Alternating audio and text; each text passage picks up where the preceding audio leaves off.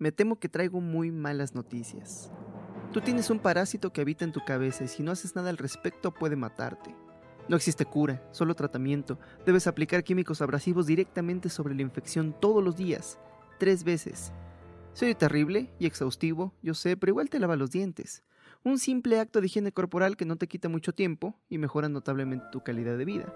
Ahora, tus dientes son muy importantes, pero no tanto como tu mente, el filtro a través del cual percibes la realidad tu herramienta para comunicarte con otras personas y el mundo. Cuídala y cuidará de ti. Descuídala y puede destruirte. Para la mente en calma, hasta el cuarto más oscuro tiene un cielo azul. Para la mente en caos, hasta el cielo azul puede conjurar demonios. ¿Cuántos problemas ocurren únicamente en el interior de tu cráneo? ¿Cuántas cosas te aterran y nunca ocurrirán? ¿Cuánta gente en este momento se está perdiendo de un día hermoso por atender a los oscuros contenidos de sus mentes? O como dijo el Buda, ¿Quién es tu enemigo? La mente es tu enemigo. Nadie puede lastimarte más que tu propia mente. Quizá por eso, cuando los más desafortunados se ven llevados por la desesperación a terminar con sus propias vidas con un disparo, siempre tratan de poner la bala a través de su cabeza. Es una pena, porque el Buda también dijo, ¿quién es tu amigo? La mente es tu amigo. Nadie puede ayudarte más que tu propia mente entrenada. Pero ¿cómo entrenar a la mente? Primero hay que reconocer los peligros que enfrenta. El primero es el lenguaje. Mira, no vengo a quejarme, lo estoy usando ahora mismo, es mi superpoder favorito. Si los lobos pudieran compartir así el contenido de sus propios cerebros, quizás serían ellos extinguiéndonos a nosotros. El problema es que la experiencia consciente, el acto de estar vivo, esta película multisensorial en primera persona que experimentas todo el día, bueno, es una cosa compleja, interconectada, de bordes difusos e infinitos degradados que, para compartirla, debes partir en cachitos fácilmente manejables. Así que intercambiamos estos cachitos comunes y construimos con ellos cachitos más complejos, pero estos cachitos son solo una caricatura de la realidad. Si no tenemos cuidado, y casi nadie lo tiene, acabamos confundiendo el mundo por su caricatura. La meditación nos permite observar el mundo más allá del lenguaje, por lo que verdaderamente es, disuelve el velo de la ideología y nos deja percibir la realidad. El segundo problema de la mente es que no se puede quedar quieta. Mira, vamos a hacer un breve experimento. Cierra los ojos. Va a estar bien, hombre, cierra los ojos. Vamos a pasar 5 segundos en silencio. ¿Te parece? A las 3, 2, 1.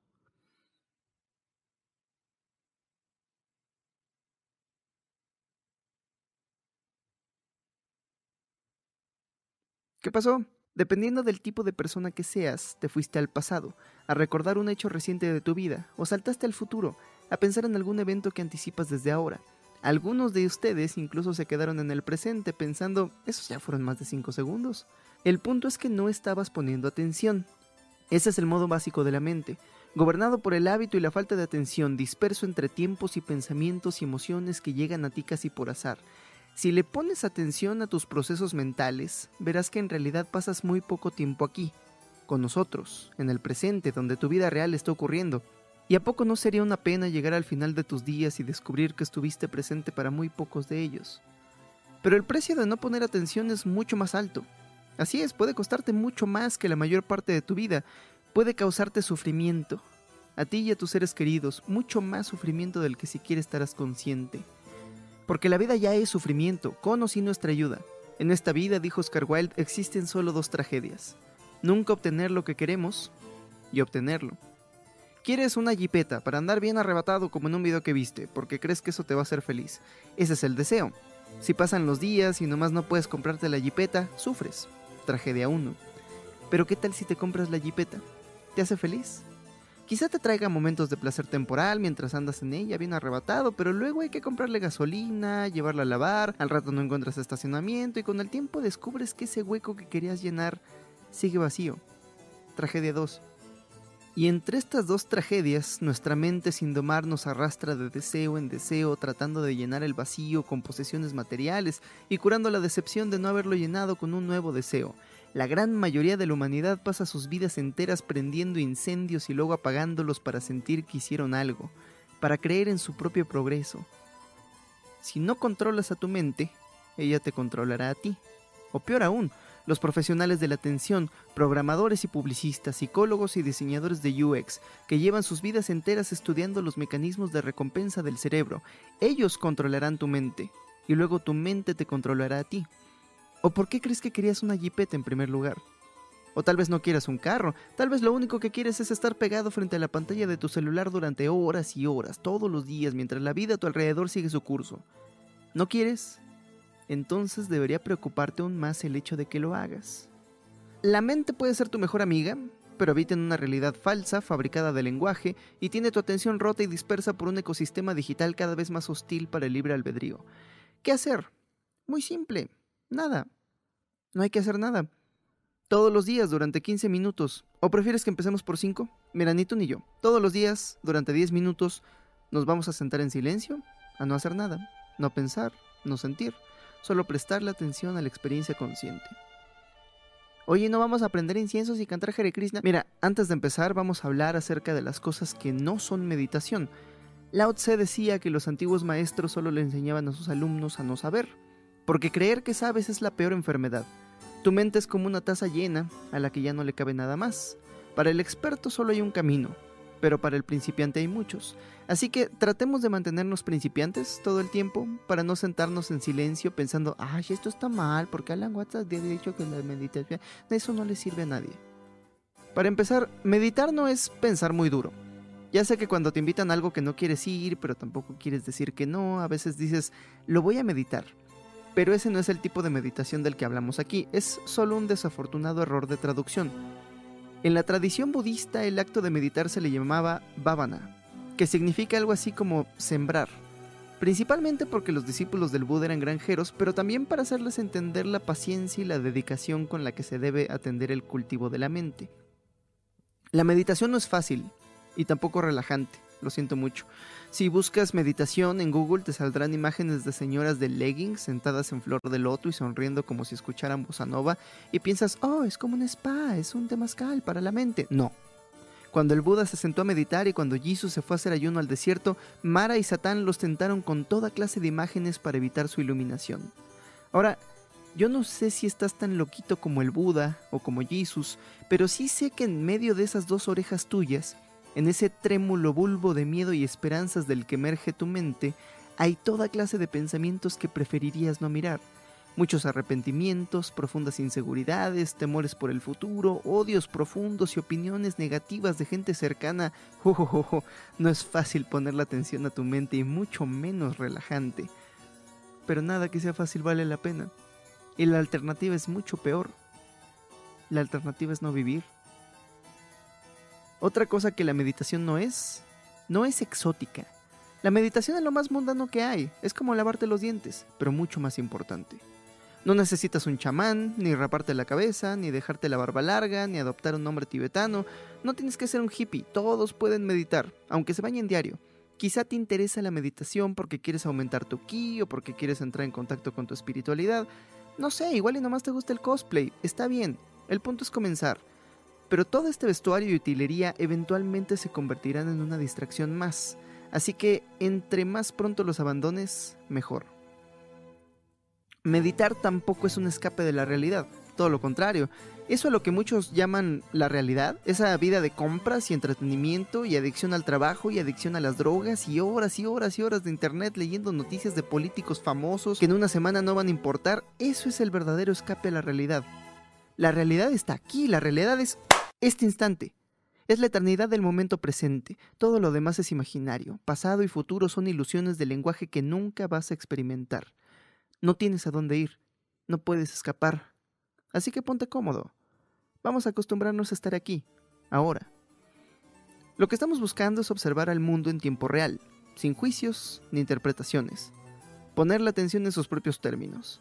Lo que buscamos es una mente plena. ¿Y de qué sirve la mente plena? Para el budismo es parte del camino que lleva a la iluminación y para escapar del ciclo de eterna muerte y renacimiento. En el cristianismo sirve para acercarse a Dios y a una vida de mayor santidad. Para el hinduismo sirve para desvanecer las capas de ilusión que impiden nuestra percepción de la realidad. Para el confucianismo es parte de nuestra superación moral, un régimen que lleva a los individuos a alcanzar su humanidad plena. En todas las tradiciones se considera como un camino para transformar la vida personal en una manera significativa. Y ya sé, vivimos en el siglo XXI, según la ciencia, el cultivo de la mente plena o mindfulness Ayuda al tratamiento de dolor crónico, mejora tu vida sexual, te ayuda a procesar información más rápido, mejora tu capacidad de atención, mejora tu estado de ánimo, te hace más empático con los demás, te vuelve menos impulsivo, ralentiza enfermedades neurodegenerativas, te hace más creativo y te hace sentir menos solitario, entre otros beneficios. Qué bueno que la ciencia se está poniendo al corriente con el resto de la humanidad. Pero la meditación no es un medio para alcanzar un fin, Todas estas son consecuencias, y son buenas consecuencias, pero el verdadero fin es la meditación misma. Si lo haces buscando un beneficio y media hora más tarde no te sientes como un dios, te vas a sentir decepcionado y lo vas a dejar. Así que olvídate de sus beneficios, meditamos para meditar, como un fin en sí mismo. Lo que sea que obtengas de ello vendrá hasta que lo dejes de buscar. ¿Y entonces cómo se hace? Muy simple. Escoge un lugar en tu casa donde puedas sentarte de forma cómoda, escoge una hora a la que no tengas nada que hacer, Pon un temporizador en tu teléfono para no estar pensando en el tiempo y siéntate con la espalda recta, sin tocar el respaldo de la silla, apenas lo suficientemente incómodo para obligarte a prestar atención. Puedes meditar con los ojos abiertos o cerrados, es tu elección, pero si lo haces con los ojos abiertos trata de no hacerlo frente a una vista que te distraiga mucho. Primero vas a hacer un breve escaneo de tu cuerpo. Durante 30 segundos más o menos vas a prestar atención a las distintas partes de tu cuerpo, desde la cabeza a los pies, para notar cómo se sienten. En el camino trata de hacer un mapa de tu estado emocional. Verás lo profundamente interrelacionado que está con tu estado físico. No le pongas nombre, no digas estoy feliz, estoy triste. No, solo toma nota, ponle atención. No lo trates de cambiar, solo escúchalo. Escucha los sonidos a tu alrededor como si escucharas música, con atención y curiosidad. Y cuando te sientas listo, ponle atención a tu respiración. Nota en qué parte del cuerpo la sientes, cómo el cuerpo sube y baja a su ritmo. No tienes que respirar de cierta forma, no tienes que hacer nada, solo presta atención. La respiración será tu ancla al presente porque siempre está ahí. No puedes respirar una respiración pasada, ni inhalar una bocanada futura. Debes estar siempre aquí. Si te distraes, no hay problema, simplemente nota que te distrajo. Fue un pensamiento, fue una emoción, Déjalo ir y regresa la atención a la respiración. Con el tiempo notarás que tú no eres tus pensamientos, estos van y vienen, tampoco eres tus emociones. Si te ayuda a poner atención para callar a la mente del chango, puedes darle algo que hacer. Cuenta tus respiraciones. Inhala, uno. Exhala, dos. Así hasta llegar a diez. Y luego vuelves a comenzar. Y ya, es todo lo que hay que hacer sentarse en silencio y poner atención. No hay nada que lograr, nada que obtener, solo poner atención. Quizá te sirva probar con una meditación guiada al principio. Ahí en la descripción del video te dejé un link. A mis queridísimos Patreons les dejé 10 días de meditación guiada como un agradecimiento por su invaluable contribución. Espero que les guste. Y claro, la humanidad ha estado haciendo esto durante miles de años, entonces hay un par de cosas que podrías hacer para facilitar tu práctica diaria. Primero, pon en orden tu ciclo. Antes que nada, duerme bien, porque si te duermes durante la meditación, pues no la vas a aprovechar. Nuestra cultura glorifica el dormir mal y nos quiere convencer de que es una señal de hombría, compromiso y entrega, pero no. Disminuye tus capacidades cognitivas, acelera el proceso de envejecimiento de la mente, deteriora tu salud mental. Pinches, quiérete, pon tu vida en orden. Escribe un ciclo y después de las 8 horas diarias de sueño ponle meditar. Lo ideal sería que meditaras justo al despertar para que puedas estar más presente a lo largo de tu día, pero hey, Tú conoces mejor tu agenda, tú sabrás a qué hora te funciona. Otro consejo, sé una buena persona. O bueno, aspira a ser mejor persona. El Buda tenía su propio código moral, que no era una serie de prohibiciones como los mandamientos judíos, era una serie de aspiraciones. Esta decía, hoy aspiraré a no dañar a otros seres conscientes. Hoy aspiraré a no robar. Hoy aspiraré a no abusar de mi sexualidad. Hoy aspiraré a no mentir. Hoy aspiraré a no consumir toxinas. no prometo nada. Todas estas aspiraciones pueden ser englobadas dentro del principio de no hacer daño, tanto a otros como a ti mismo. Te ayudará a meditar mejor, porque si eres una mala persona y te sientas a meditar, es muy fácil perderte en arrepentimientos y culpas o pensar en esas gallinas que te robaste, o en ese corazón que rompiste, o en el hombre al que mataste. Sus hermanos cobrarán venganza, y si es así, ¿cuándo? El daño que le haces a otros, te lo haces a ti mismo. Pero si aspiras a no hacer daño, tendrás más espacio mental para apreciar el momento presente. Otro consejo, ay, este no te va a gustar, pero ¿qué importa? Tú no existes. Abandona la ilusión del yo Con los años de meditación notarás algo por tu cuenta, pero ahí te un pequeño spoiler. Vas a notar que tú no eres tus pensamientos y tú no eres tus sentimientos. Te suceden y se desvanecen, como tu respiración. Pero no solo los pensamientos pasan, no solo los sentimientos vienen y van. Esta mente que parece pensar es solo otro pensamiento. Este corazón que parece sentir es solo otro sentimiento. Esta idea que tengo de ser un yo separado del todo es solo una ilusión de lenguaje. Como este árbol. De lejos sí parece un árbol, pero acércate. En cámara rápida verás cómo no hay una parte suya que no sea del mundo. Las células en su interior nacen y al morirse se vuelven corteza, mientras la corteza en su exterior muere y se reincorpora a la tierra. En su interior agua y nutrientes pasan por sus conductos, agua que se evaporará y viajará en las nubes a nutrir lejanos ríos, nutrientes que son en sí mismos los restos decadentes de otras plantas y animales muertos. Sobre el árbol viven aves que se alimentan de los insectos que habitan en sus raíces. En sus flores crece néctar que alimenta a los insectos que distribuirán su polen. La palabra árbol es más como una coordenada espaciotemporal para delimitar una fracción del infinito proceso interconectado del cual todos somos parte. Porque es mucho más fácil decir, mire ese árbol, que decir, mire ese fragmento de la realidad inmerso en el proceso simultáneo de regeneración y decadencia, intercambiando sustancias con su medio ambiente mientras sostiene la complejidad de sus procesos a través del mecanismo de la fotosíntesis. Pero tú no eres distinto de ese árbol.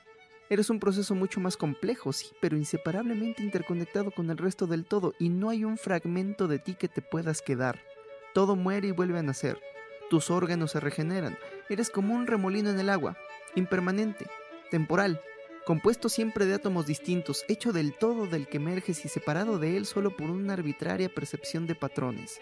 Tu piel no es un muro, es un puente que regula el intercambio de sustancias entre dos regiones del mismo universo. Cuando te pongas a meditar, puede que sientas miedo o que sientas esperanza, pero todo miedo y esperanza son solo ilusiones del ego. Al final, lo único constante es el cambio. Pero si el miedo permanece, te doy un último consejo, sé valiente. El valor como la atención es una habilidad que se fortalece con la práctica. ¿Y qué mejor momento para practicar que todos los días, antes de sentarte a enfrentar tus demonios internos? Está bien si tienes miedo, todos tenemos miedo, es un componente fundamental del valor. No puedes ser realmente valiente si no sientes tu miedo en toda su plenitud, pero el miedo, ya descubrirás, es una paradoja. Está ahí programado entre nuestros instintos para ahorrarnos sufrimiento, pero seguirlo solo nos genera más sufrimiento. Nuestra constante búsqueda de placeres momentáneos es una de nuestras estrategias para escondernos del conflicto. Es mucho más fácil mantenernos distraídos o intoxicados que mirar profundo dentro de nosotros. Pero esa técnica solo nos puede traer más dolor. Solo la completa aceptación del sufrimiento lleva a su final. El dolor es inevitable, pero el sufrimiento es opcional. Quien haya ido al gimnasio sabe que es posible sentir dolor sin sufrir. Quien haya perdido el rumbo de la vida sabrá que es posible sufrir sin dolor. El sufrimiento es una resistencia crónica a los aspectos de la realidad que no puedes cambiar. El valor es reconocer que no tiene caso seguir corriendo, que si oímos, nuestros problemas solo serán más grandes, más difíciles de manejar, y el único modo de detenerlos es ponerles atención. Entonces, meditar es básicamente no hacer nada, porque lo hacemos, pues para no hacer nada, ese es el punto. ¿Y cómo se hace? Pues primero hay que poner tu rutina en orden, descansar bien, aspirar a ser buena persona, reconocer la dignidad de otros seres, aprender a ser valiente, renunciar a tu ego y admitir la naturaleza temporal e interconectada del todo que te dio forma. Todo eso solo para poder darte el lujo de sentarte todos los días durante 10 minutos a no hacer nada. ¡Qué lujo! Tú puedes, recuerda, la práctica es el maestro. El único modo de fallar es dejar de intentarlo. Y si un día dejas de intentarlo, recuerda, siempre puedes volver a empezar. Oigan, lo de la meditación guiada no era choro. En la descripción encontrarán un link al primer día de la meditación guiada que trae algunos de estos consejos ya puestos en práctica. Y para mis amadísimos Patreons, cuyos nombres están pasando en la pantalla, así como para los miembros de este canal, tengo 10 días de meditación guiada que se estarán publicando más o menos al mismo tiempo que este video. Estos audios son de ustedes. Si los quieren compartir con algún ser querido o si los quieren grabar en discos y salir a venderlos en metro, hey, ustedes deciden, son suyos. Es mi manera de agradecerles por su invaluable apoyo. porque quizá lo haya notado, el estilo de este video es distinto. Esto es porque no lo animé yo. Esto fue trabajo de mi amiga Raquel, que espero ponga su información en algún punto de estos créditos. Este, muchas gracias. Su apoyo fue posible gracias a las amables donaciones de nuestros Patreons. Y mientras ella trabaja en este video y otros que le estaré mandando, yo me ocupo de terminar la segunda parte de la guerra. A ver cómo funciona este arreglo. Mi, mi sueño es llegar a una especie de ritmo en el que les estamos entregando a ustedes uno o dos videos por mes. Poco no sería lindo. Haremos lo mejor que podamos, pero bueno, lávense los dientes y mediten, que es mucho más importante. Cuida tu mente. Te quiero, aunque no existas. Y ya, bye.